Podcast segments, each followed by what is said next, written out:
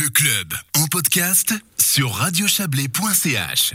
Le Grand du Valais veut intensifier ses contrôles de poids lourds sur les cols, sur celui du Simplon. Mais c'est bien, nous dit euh, l'initiative des Alpes, mais peut mieux faire, on s'y attendait, hein. c'est la réplique. Ce matin, au, au Simplon, justement, le conseiller d'État Frédéric Favre et le commandant de la police cantonale l'ont affirmé, les contrôles seront désormais plus fréquents sur cet axe. Et on va parler de votre réaction, Mathias Renard, bonsoir. Vous êtes conseiller national et membre du comité de l'initiative des Alpes. Alors quand je dis votre réaction, c'est celle de l'initiative des Alpes, justement, cette, euh, cette association, ce groupement hein, qui essaye de protéger euh, nos, Alpes et nos axes alpins. Ce constat d'abord, un 90 000 poids lourds roulent chaque année sur euh, les routes du col du Simplon. C'est énorme. Oui, c'est énorme euh, et ça a été euh, en énorme augmentation surtout ces dernières années. En, en 2000, on n'avait que 27 000 poids lourds qui, qui passaient par le, le Simplon, euh, ces camions euh, en transit qui traversent finalement notre notre pays.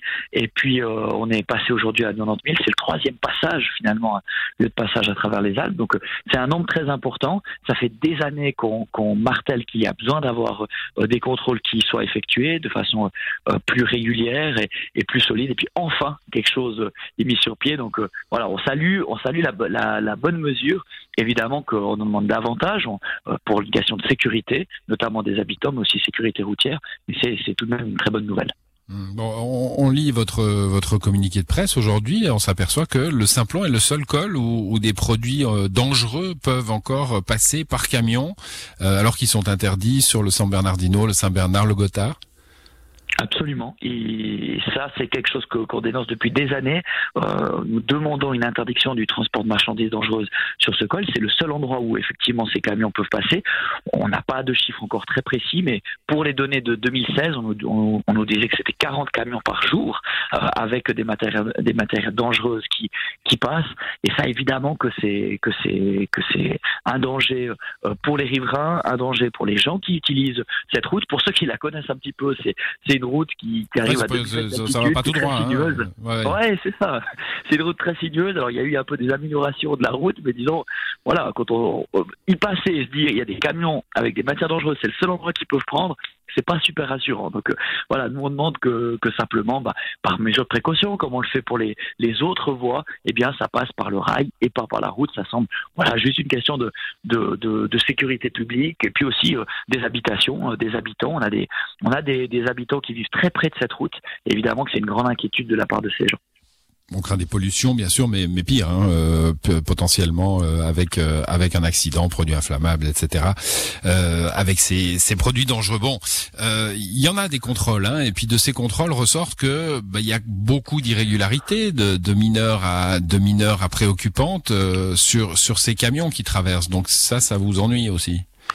Bah bien sûr, et je pense que ça c'est quelque chose qui on, on, aimerait bien toutes et tous euh, quand, quand, on utilise la route que les, les camions qui euh, traversent notre pays respectent les règles, euh, que ce soit en termes de, de, de nombre d'heures de repos de, de, du chauffeur, évidemment de, l'alcoolémie, mais aussi de tout ce qui est en lien avec le, le, le camion et son chargement.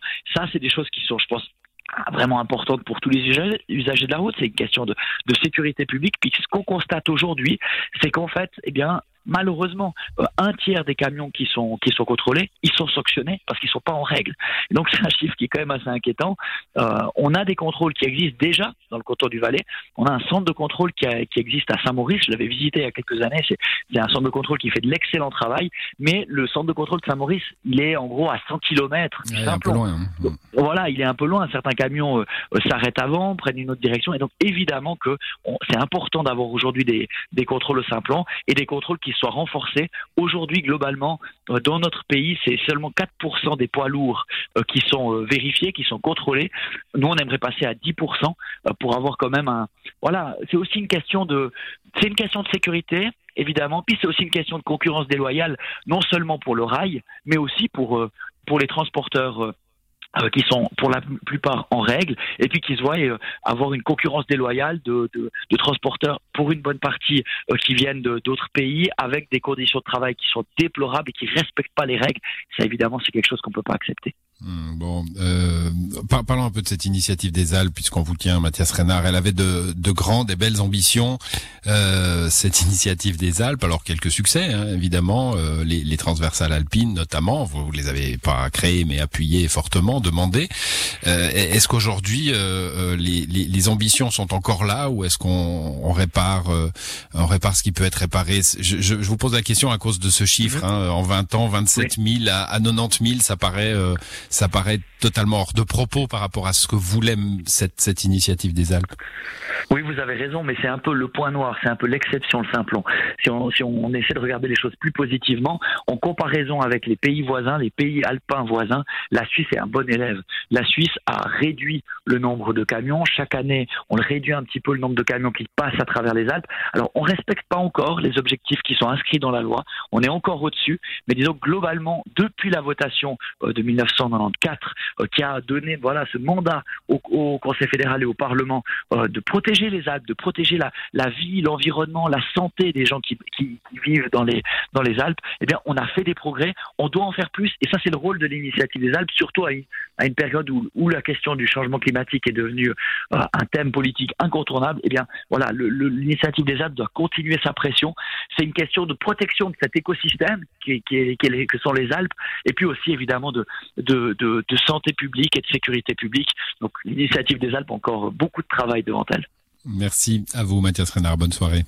Avec grand plaisir, bonne soirée, au revoir.